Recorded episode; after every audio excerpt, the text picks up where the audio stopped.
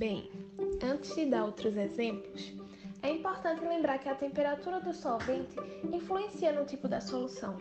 Mas vamos pegar o exemplo da água com açúcar, que meu colega Will citou logo no começo do nosso podcast.